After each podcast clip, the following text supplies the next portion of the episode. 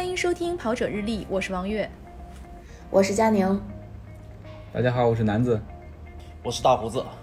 今天我们的节目请来了一个非常重量级的嘉宾，呃，请南子来给大家介绍一下。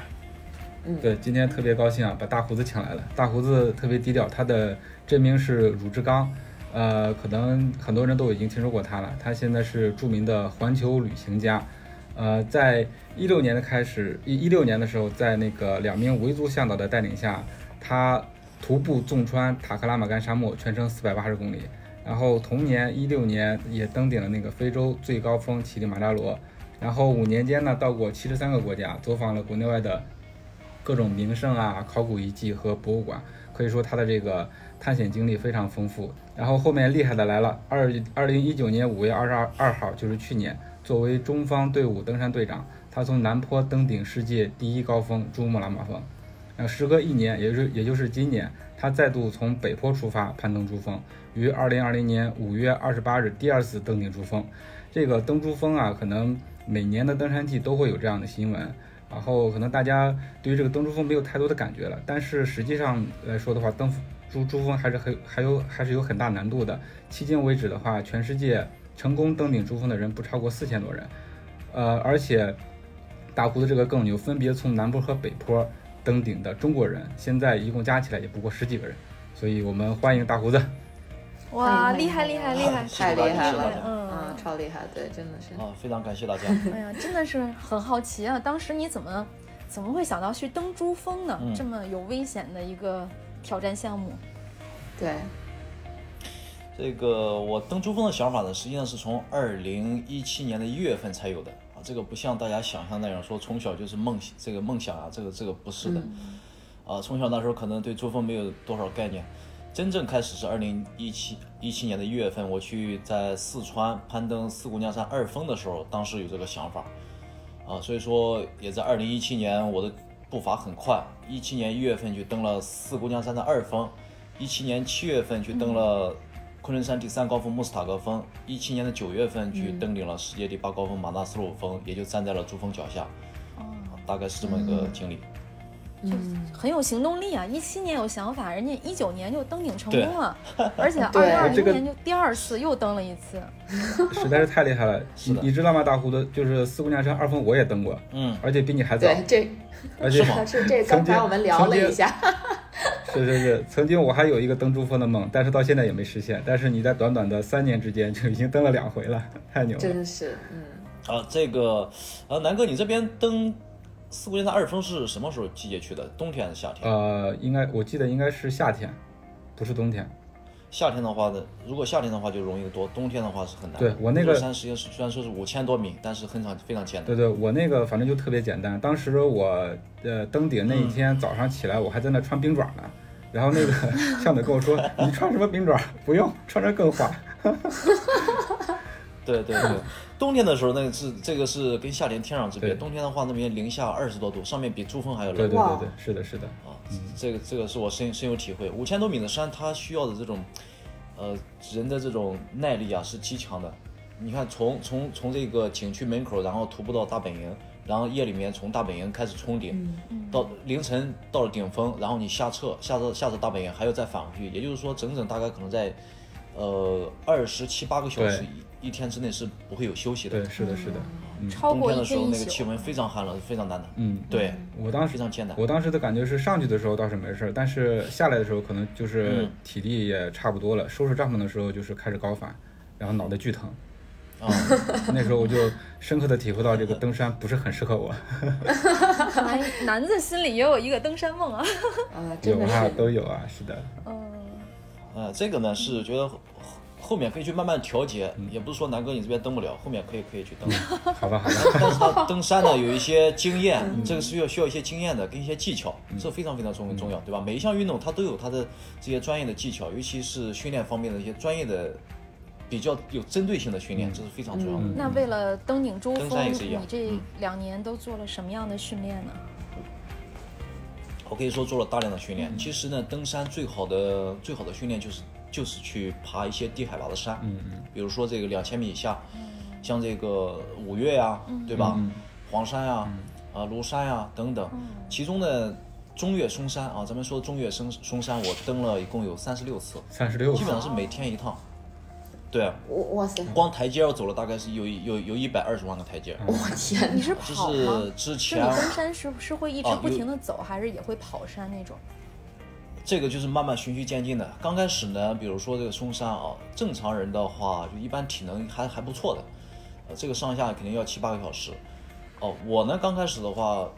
五六个小时吧，五六个小时。但是我练到后面的话，基本上上下就两个半小时了。所以说后面速度越来越快，越越来越快。为什么说这个爬山是一项很好的训练呢？对吧？你一边这呃上台阶，它是上升的这种，它不是咱们像平平地跑步，它不断上升，上升这个对肺活量、对这个大腿肌肉啊、耐力啊都非常有锻炼的。而且呢，你还要负重，然后这个速度还可以控制，对不对？你想这个拉这个这个加加深一下训练的话，加强一下训练的话，你速度可以加快。啊，所以说到最后的话，我就训练下来，基本上两个半小时就搞定上下。嵩山大概海拔多少啊？就是将近一千五，就爬升是一千它的四五。对，它的爬升高度还是很高的。距离呢？啊，一天上也是，呃，距离的话，大概我想想，大概可能有个。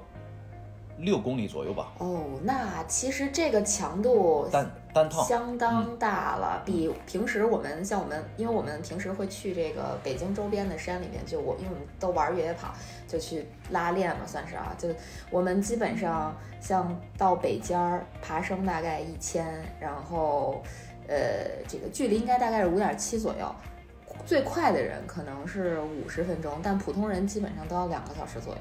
两个小时。嗯，而且我们是轻装，是吧？嗯，对。这个我们登山的时候会有会有针对性的呃这种负重，一般的话也不用太重，三十三十斤以内啊，十五公斤左右，这个最好了，就是已经这个强度已经算很大的了。因为在真的去登雪山的时候啊，最后负重不会多大的，尤其是最后一天冲顶的时候，最后一天冲顶就只会背个氧气瓶，其他的什么都不会背，因为你马上要登顶了嘛，对吧？这个还是比较现实的，要登顶了，就登顶是最重要的。就最后一天，就背个氧气瓶，水的话都可以交给向导啊，其他任何东西都不用背。你到了顶峰之后就下来了。没有，我是想说，你有这么多时间做登山训练，那所以你现在是职业探险家吗？对，我现在不没有其他工作，就是世界环球旅行探险。真幸福，这个已经对，真羡慕，已经好多年了，已经五。因为南哥知道，南哥是对吧？这个是我是是我师兄。那你比男子年龄还小，我能问你是哪年？那肯定小。我是八三年，八三年，八三年，八三年。你看人家属猪的，去年本命年 呀，是这么年轻，然后就就已经实现了我们的人生梦想，就是对对对，这绝对这绝对是我的人生梦想，绝对是。就我可能登山不是我的人生梦想，但是环球旅行一定是我的人生梦想，因为我看到说五年去了七十三个国家，我觉得这个就是这绝对就是一个很职业的旅行家能够做到的这么一个这么一个强度，或者说这么一个次数吧。我平时呢是，就是忙起来是非常非常忙的，就是刚才讲的，大家讲的，我的执行力是很强，是，嗯，就是我从来在旅行当中，我不会去等别人，不会去等别人，因为我不是说不愿意去等别人，我也知道，对吧？跟别人一块旅行，可能在旅行当中搭个伴儿是比较好的，但是有时候呢，我我我也知道这个事物发展的规律啊，有什么规律呢？有时候你发现，对吧？你等一个人，他最后可能因为。他有事情去不了了，结果你把自己的时间也耽误掉了。嗯啊，所以说在旅行当中，我从来不会去等别人。我一般我我自己想去做什么，我自己就去了。当然呢，这个前提是很安全的前提下，因为探险的话，基本上我是一个人不会去的。旅行我可以，对吧？旅行这个全世界都都可以走。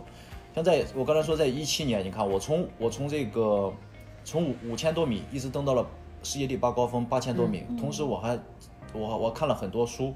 啊，尤其文言文方面的东西，我还去了很多国家。那一年将近去了二十多国家，就是我的我的行程排的是非常非常满，是 是，非常非常满。我，太厉害了！大部分时间都在路上。你从什么时候开始在路上的呢？就是怎么能够，就是如何什什么样的机缘让你成为了一名环球探险家或者环球旅行家？这样的，我呢是我我之前是在外企工作，我的专业是通信工程。呃，通信工程嘛，一半像计算机课，一半，呃，一半这个，呃通信技术的，呃对通信方面那是宅男呀，然后我技术宅。呃，对，我是 RT 男，是 RT 标准 RT 男啊，这个是嗯非常高端 RT 男，这个是确实啊，我是高级软件工程师，嗯。然后呢，之前在南南京呃，在北京呃北京也工作过啊，先在上海、北京，然后去了美国工作，嗯。呃，我是之前的这个外企呢，它的这个假期还是比较多的。我实际上我真的开始世界环旅从一三年开始的，但那个时候呢是边工作对吧？利用假期出去走一走看一看，啊，然后后来我是真正开始离职是二从二零一五年就开始离职了，当然这也是因为嗯家庭的原因。然后开始离职，然后开始从事世界环旅啊，这个就慢慢的就开始了。嗯呃，这块儿我其实有一嗯个小问题，就可能是我觉得很很多人对这个所谓环球旅行家的这个职业会有一一嗯定的这个好奇的地方，就是收入来源嗯是什么呢？哈哈，我也想问。呃，这个我在对，像平时在我直播的时候啊，直播的时候大家很很容易问到这个问题，但是呢，这个你像对我来讲的话，这个是这个根本就不是问题。富二代啊为什么为什么这么讲呢？不是说不是说富二代啊，这个我给大家一解释就明白了。呃，我之前工作的那时候我们收入很高，当然呢，你想我这个这么多年在国内外对吧，旅行啊、探险，尤其是这个登山费用很高的，呃，一年到头在外面吃啊、住啊，对呀吧？而且登山本身的费用行啊，也高都是对，对这个消耗大量的钱对。呀，所以说我的那些收入呢，那些积积蓄呢，早就花完了，早就花完了。但是呢，但是就到了这后期这两年啊，这可能就是因为自己影响力比较大了，然后有些影响影响力了，有些企业赞助啊，对吧？包括我现在在做自媒体啊，自媒体的收入啊，包括我的书啊，等等等等。我所所以说我讲的这个，我我在直播间经常给大家说，我说钱肯定不是问题，关键是什么呢？你有没有梦想？有没有为了梦想去拼搏？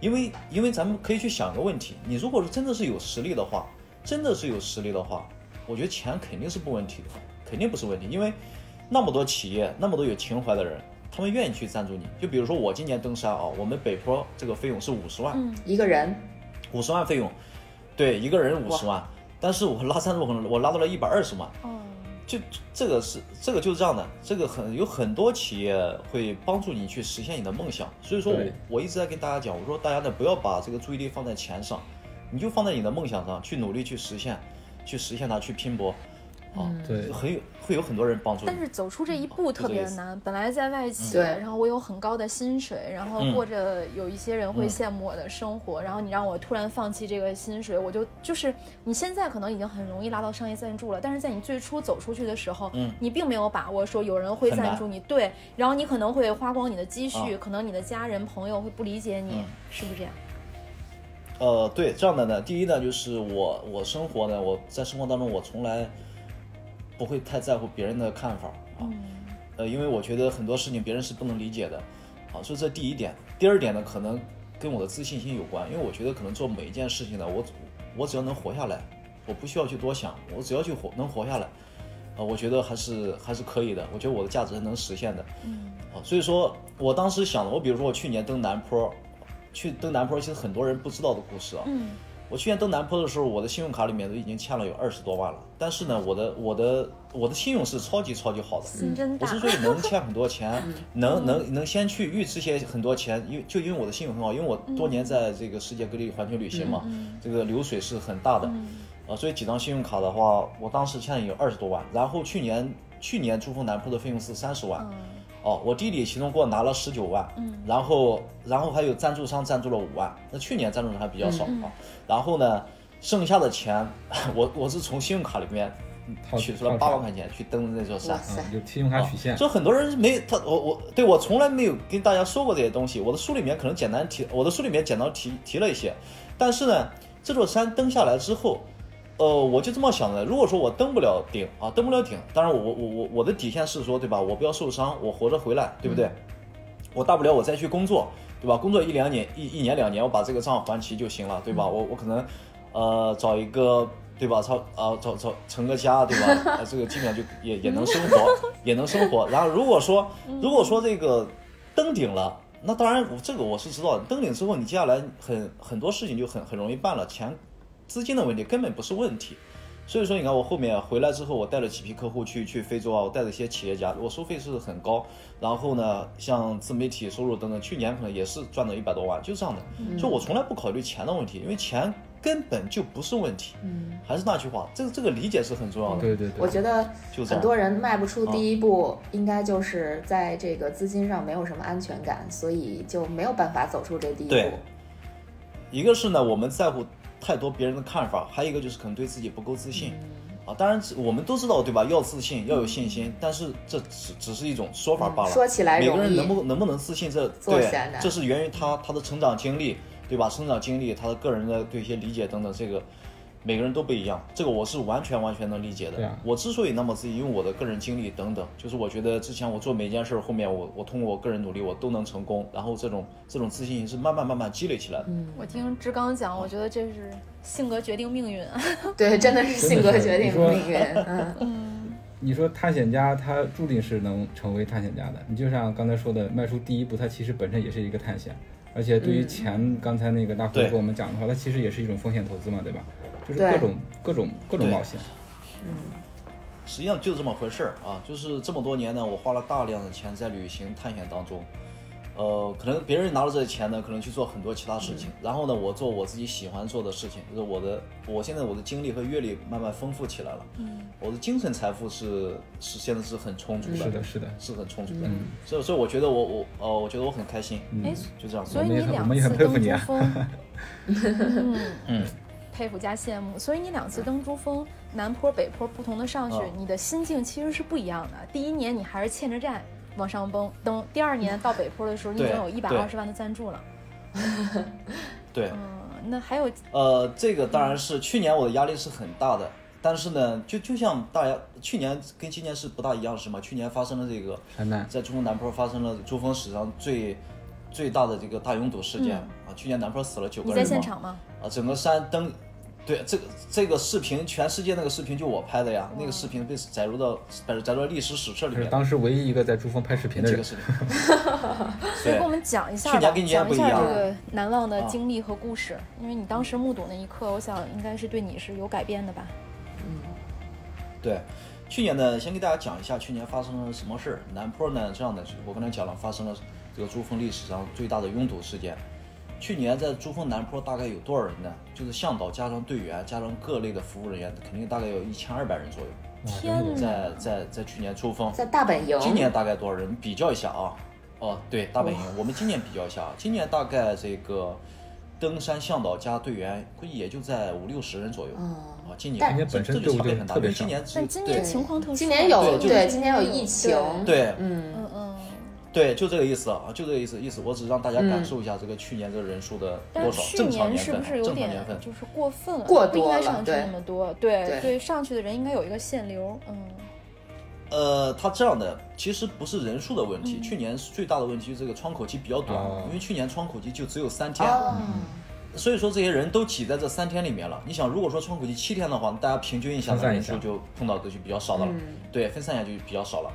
啊，所以说这是一个大的背景。然后去年发生了哪些事儿呢？就是我目睹的啊，啊我我那些视频都是非常非常经典的，很多都被载入史册的视频。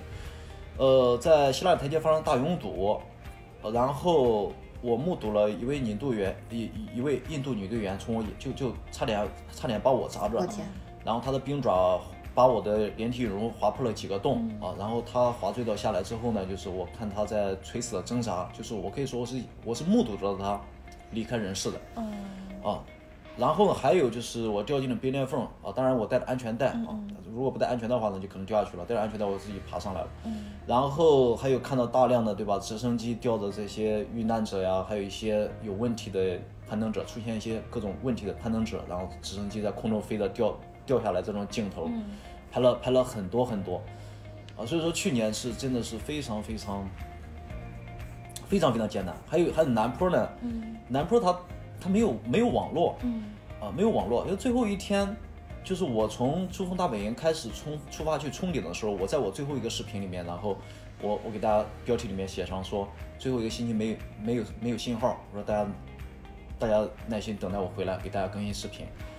啊，那个时候我，你想后面一个星期真的没有信号，对吧？在山上发生发生那么多故事，等我回来的时候，好多人给我留言，然后很多人都感动的都非常哭，都哭了啊。有人为我担心，有的人就是看到我后面视视频，好多人都流泪了。那相对今年来讲的话呢，就是今年呢就比较平淡一些。这个原因有很多种，很多就是我们这边的今年信号很好嘛，在珠峰顶上信号都很好。我在珠峰顶上还跟，对啊，我跟跟跟，对对啊，跟金总老板我们还还还通了一个视频通话，信号都很好的。有的这种信号呢，然后这种这种就感觉没有跟世界隔离，对，没有跟世界隔离开，所以这心里对这个心里面就舒服多了。所以说这个可想而知啊，去年那种感受是今年是无法复制的，嗯，是无法复制的啊。然后后面我拍的这些视频就是非常珍贵嘛，下来之后，呃，这个包括咱们中科院的一些科学家，他们给我发私信，说你这些视频非常珍贵，对我们研究这珠峰周边地理啊非常有帮助。还有像大学教授，还有像在国国外的像路透社呀，他们很多媒体过来要我的视频嘛，国外的，当然我没给他。咱们国内呢有很多媒体过来，然后像中央电视台大概有二十几家媒体他们过来采访嘛，采访然后后来把视频就给了咱们国内一些视，给给了他们这些媒体。总之这些视频是非常珍贵的，去年经历是非常非常。非常不一般，当然今年也有也有特殊的地方，这后面可以再说一下。那那些生死瞬间你是怎么想的？比如说那个女队员就在你身边，你眼看着她就是一个鲜活的生命离开了，你是怎么想的？嗯，自己掉进冰冰缝的那一瞬间，如果上不来怎么想？嗯，我当时这样想，就这么这么说吧。我去年我登完珠峰之后，我最深的一句话就是我写在我书里面的一句话啊，写在这个前言部分单独。有一张纸上面写的“生命因梦想而伟大”，啊，生命因梦想而伟大这句话，这句话呢，就是说不是在坐在屋子里面，在那边就是那边就是感觉只是凭想象而总结出来一句话，而是说我在山上经历这么多之后，我真的感受到的一句话：“生命因梦想而伟大”。因为为什么我会讲这句话呢？在你看啊，我在路上，我们看到尸体，嗯，啊，看到那么多尸体，然后我我又看到这个印度女员女队员从我。从我脚下，啊，从从上面滑坠下来，差点砸着我，啊，然后呢，在我在我脚下，就是眼睁睁的看着垂死挣扎，后后面遇难，我就在想一个问题，对吧？你说这他们这些人，为或者是我们这些人登山者，对，为啥来这边？嗯，为啥来这边？有的人甚至都为此付出了生命代价，所以说，我我就感触的，对，会值会什么？你说是是因为什么呢？那只有是梦想，就这样。是的，是的，所以我的感触是非常非常深。刚那个那个印度女女女队员遇难的场景，我可以给大家描述一下。嗯，呃，这个是非常非常惊心动魄的。嗯，其实呢，头一天我们冲顶的时候，因为头一天早头一天晚上七点钟，我们就开始从 C 四营地朝上冲顶了。呃，大概在夜里凌晨两点钟、三点钟的时候，我就看到这个女队员了。她是正好站在我的向导前面，因为去年堵车呀，不光是希拉里台阶堵车，是一直在堵。只不过前面堵的不一样，前面堵的可能是路比较比较宽，但是前面的人走的比较慢，啊，走的比较慢。但是后面的希拉里台阶就是路很窄，就根本就没法动，没法还是有本质区别的。对，然后呢，这个女队员当时就做的很不一般的动作，什么不一什么不一般动作呢？她就有她就双脚嘛，就像大家在冬天的时候，你觉得脚冷嘛，就是两个脚不停的流汗的踢地，啊，这个动作。啊，所以说我当时我是很清醒的，我这两年登山都是非常清醒的。我当时就判断，我说这个女队员不对劲，为什么呢？因为我当时我我分析判断了一下，就是我觉得要么就她很冷，你想当时大概是在八千八千六八千七的位置，如果八千七的位置她都现在已经非常非常冷了话，我觉得她在上面就很危险了。啊，八千七都非常冷，上面会更加冷。嗯，啊，这个我当时觉得很危险，要么就是。对，要么就他的在跺脚是吗？神志的不清醒了啊，有可能。哎，对他不停的在这跺脚嘛，要么就，要么就是神志不清醒了。为什么会这么讲呢？为什么会这么说呢？他神志不清醒的话是更危险。对对对。他这个动作啊，不停的轮换跺脚这个动作会消耗大量的体能的。嗯。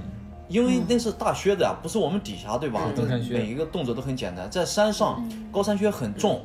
啊，然后他不停的跺着脚，还不停的在说着话，我就所以说我当时判断啊，他应该是不是很冷，而是可能神志真的是不清楚了。对，所以我当时我就我就觉得，对我就觉得他可能会出现危险。所以到了第二天我们冲顶之后，冲顶下来之后，在在在那个南峰的那个地方，大概在海拔八千，呃八千八千八的那个位置，然后呢他就声音就非常大，他说他要抽烟。啊，当时我路过他的时候，路过他的时候，他说要抽烟，那时候就已经神志已经非常不清楚了。好，然后呢？因为我们冲完顶了，对吧？都已经堵了几个好几个小时了，我们也很冷，然后氧气各方面消耗也差不多了，所以向导就赶紧催着我要下去，我们就赶紧就走下去，就从他身边路过就走下去了。然后过了一会儿，我们去休息，去休息，去去休息呢。这时候他从我身边走过，走过去，然后他就走在我前面了嘛。等到后面我赶上他的时候，我发现他坐在一个位置上，坐在一个地上，呃，地面上。那那那块是什么位置呢？那一块位置啊，就是说那个路绳嘛，安全绳，它会每隔一阶段不是会打一个结嘛？那那个打个结，那个结会会用冰锥给它冰到追追到那个山上这个冰缝里面去。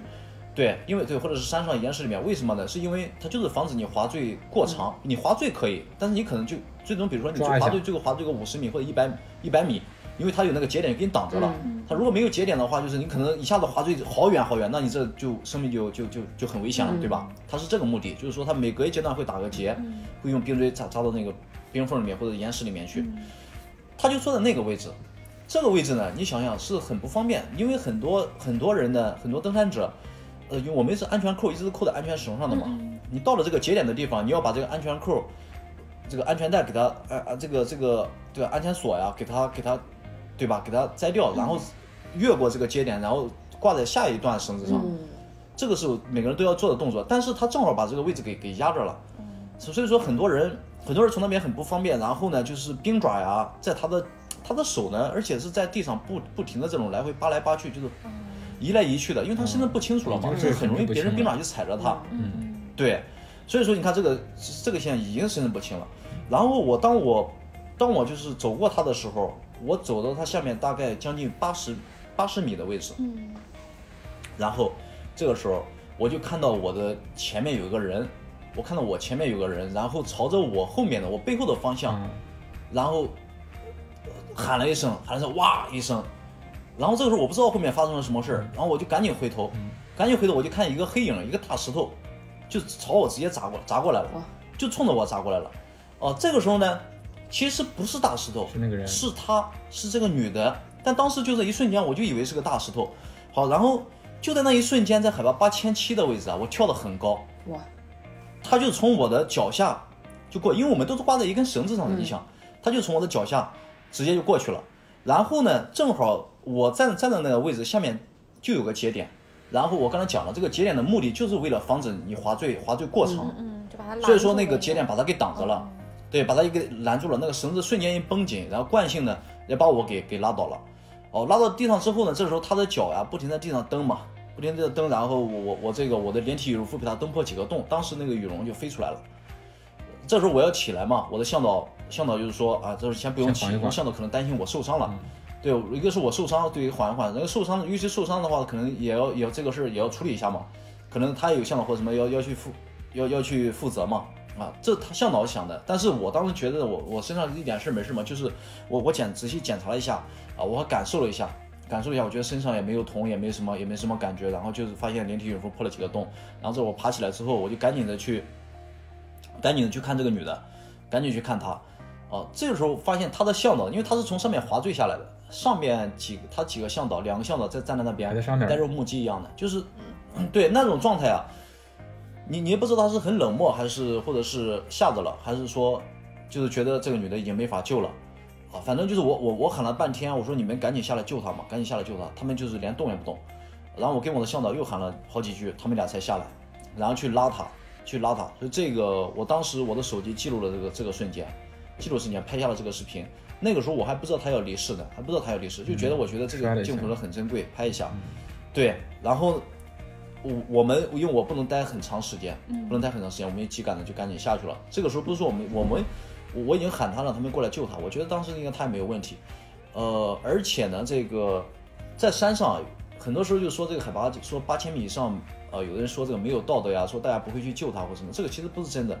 在在山上，其实真实情况是什么呢？你只要有一丝机会，你都会去救一个队员的，哪怕比如说像我，我哪怕我不登顶，我都会去救你。嗯，但是刚才那，嗯但这个时候呢，这个时候对，这个时候的话就是他们向导已经下来了，呃，而且呢，他不是缺氧或者其他原因，啊、如果缺氧的话，大家可能想给他弄氧气啊，或等等其他方面原因，他就体力就完全已经透支了，感确实在垂死挣扎。好了我们就走下去了，就就下去了，呃，头一天晚上我们在 C 四嘛，在 C 四的话，他的消息还没有。然后第二天我们从 C 四返到 C 二，在 C 二营地的时候嘛，我的一个我们向导嘛就说他已经他已经遇难了，就这样的。那他是是冻死的吗？还是说因为缺氧，还是累死？这就是一个最主要是累的，体能透支了，体能透支，然后对，然后神志不清，这个是导致对导导致大家就是登山者可能百分之六十以上的遇难者都是因为这个原因，就是体能不支。那是累死的，这是最主要的原因。当时在你看你你像大胡子他描述的，他之前其实已经有征兆了，在高在高海拔缺氧的情况下，很容易出现那种幻觉。如果真是体力不支的话，很容易发生危险。而且像那么高的地方，你滑下来，大胡子跳那么高，这这一跳真的很关键啊！不然的话，你就跟他一起就摔下去了。是是的，真的生死一瞬间。是下意识的，下意识的。嗯，我们听的这个故事都特别的紧张。真的是。去年的这个严重堵车，是因为相关的机构没有控制人数嘛？就除了窗口期短，那他是不是应该控制一下？这个有没有相关的说法？其实。呃，这么说吧，控制人数呢，这个不是最关键的，它最关键就是窗口期短。嗯。但是咱话说回来，就是说你你说，比如说今年，嗯，啊，今年当然这个病毒疫情，尼泊尔封国了，南坡关了。比如说明年，啊，如果可以去登了，尼泊尔会不会去控制人数呢？这个答案肯定是还是不会。挣钱。因为因为什么？因为他们认为这个不是对它不是最关键的。还有呢，呃，当然呢，人数多呢不一定会就一定产生这样的这样的这样的结果。呃，最主要是什么呢？他人数可以多，而且在这边堵着的话，其实他只要有几个人站出来，站出来去协调的话，是可以解决问题的。最主要是去年没有人站出来，好多人要上，好多人要下，我这个跟没就那路就就就只能通过一个人。如果有个人想从身边想想过去的话，他一定要从要要从这个对方这边身旁绕过去，然后身旁呢就是可能要像腾空的那种感觉，然后底下就是就是悬崖，啊这种。如果说能协调好的话，这个问题还是能解决的。还有呢，第二呢，就是尼泊尔，它毕竟这个国家非常贫穷啊，它这个旅游啊、探险啊等，这是它经济主主要的经济收入来源，所以说它不会去不会去限制的。就是说它限制的话，它对吧？对它到它到底限量到什么层层级呢？呃，限限量限制到什么程度呢？对吧？这个是没有多大意义的。嗯你其实我在。知道你之前，我最早是看了你带着巴萨的围巾上珠峰的那个新闻，红遍全网，嗯嗯，真的红遍全网，对，嗯，朋友圈发的也是很讲究，嗯，非常出圈。哦，你们是你们是哪个队的球迷啊？是巴塞罗那球迷？呃，我来跟你说一下啊，我你看佳宁的头像就知道了，是阿森纳球迷，我也是我也是阿森纳球迷。黄佳宁，OK，我看到了。不能说我是哪个队的，我只能说我是谁的球迷，我是克洛泽的球迷。对，OK，OK，没事，天下球迷是一家嘛，对吧？嗯，对对对，而且是这样的，而且你的英文英文名是 Henry 是吧？对啊，是亨利，对啊，这个我们同一个亨利的那个名字，同一个偶像嘛，是吧？我的英文名也是 Henry。哦，是对，说过，南哥说过。那我只能说我的头像是 Henry。那那我我我能说我跟那个中国的那个亨利是朋友吗？啊，中国的亨利，对对对，中国亨利，中国大帝。我们我们我们是有有有对有有共同的那个这个偶像。对，这个这回大胡子从珠峰上呃在珠峰上展示的这个巴萨的围巾也是真的是火遍全网啊。那我们那大胡子想的呀？对对，想跟我们分享分享吧。呃。这样的就是，其实每年呢，到去年包括登顶啊，今年登顶，呃，登顶之前呢，或者是说去出发之前嘛，啊，在咱们内地还没出发的时候，呃，这个在山上拉什么横幅，这个都提前想好了，呃，包括今年这个巴塞罗那的。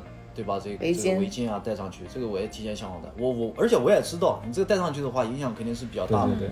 嗯。这个这个这个是肯定的，这是肯定的。当然呢，这个也不是为了去做这个事儿而去做吧，这个是源于内心。我呢是确实很喜欢巴塞罗那，我二零一四年去过巴塞罗那诺坎普嘛，看看过一场球。嗯。呃，对吧？我很喜欢梅西啊，这个不是说他们有人说你喜欢梅西啊，是 C 罗呀，我这个我是肯定很喜欢梅西。所以说，呃，从这些角度来讲的话呢，我我后来把这个巴塞罗那的。这个围巾拉上去的，这个是源于内心的一个一个一一个举动，啊，一个举动。当然呢，就是，呃，这里面我知道会火，但是呢，这里面很多细节我之前是没有去想的。等我下来的时候，大家哦，好多给我转，因为那因为那两天是没有信号的，我们下来、那个中国移动他们把这个把这个信号六千五的信号这个就给关掉了，然后我们对下来之后。下来之后啊，很多朋友给我给我发这个信息，然后好多人找到我，比如咱们这个巴塞罗那的官方，中国官方，哦、还有各种微博运营啊等等，还有这个像这个虎扑啊，他们一些负责人，这个他们他们官方都找到我，啊都找我让我让我给大家去发一些视频，在他们呃去入驻他们视频呃入驻某某个平台，给大家去啊把这个视频发出来，给大家打个招呼，啊还有呢这个后来巴塞罗那。呃，西班牙巴塞罗那那边《每日体育报》嘛，嗯然后报道了这个事情。后来包括呃巴塞罗那官方也回复了，西班牙巴塞罗那官官方也回复了，叫 I I proud of you 嘛，为你为你骄傲。嗯嗯然后，然后还有像，呃，后来巴塞罗那官方把我的那篇文章，就是我跟足球的一些情缘，跟巴塞的情缘，这写的那篇文章，放到了这个官网上去。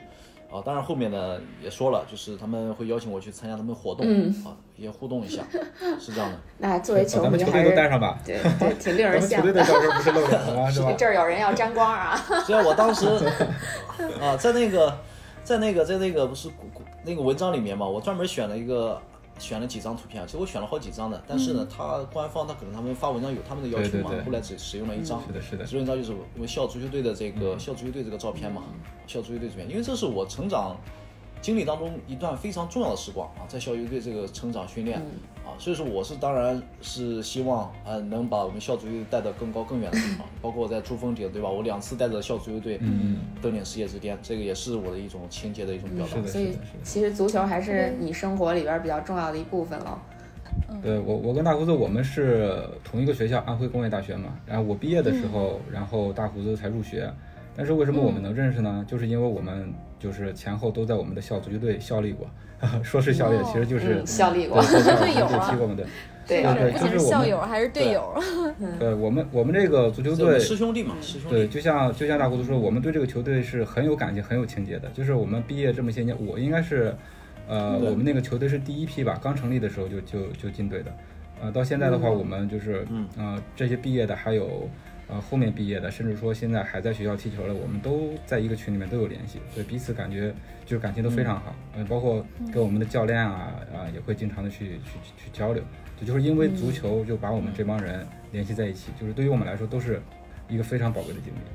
嗯，但是我觉得志刚他这种方式就是一种实现梦想特别好的方式，因为之前我也看过是的有故事啊，比如有一个人他想就是他自己有一个偶像，那最后他要站在高处和偶像走到一个平等的位置，走到偶像的身边。我觉得志刚也是这样的，他自己当他站到这个世界最高峰的时候，然后他向他自己心中的球队表白，最后呢也得到了这个球队的回应，嗯真的是实现梦想特别好的一种方式。嗯，对，真的让人羡慕啊！让人羡慕。那个阿森纳球，阿森纳的围巾我也有的，我也有，我也有。你得自己爬上去。有这个机缘去做这个事情是，其实本身是一种非常幸福的事情。对对，是的。嗯有勇气能够有能对，能够感受到，嗯，能够通过屏幕感受到你的幸福，嗯，也许哪天这个男子也拿着这阿森纳的围巾登一下珠峰啊，我可以赞助你围巾，赞助你球衣，别的那个资金问题你就自己解决吧啊。球衣只能穿在里头了。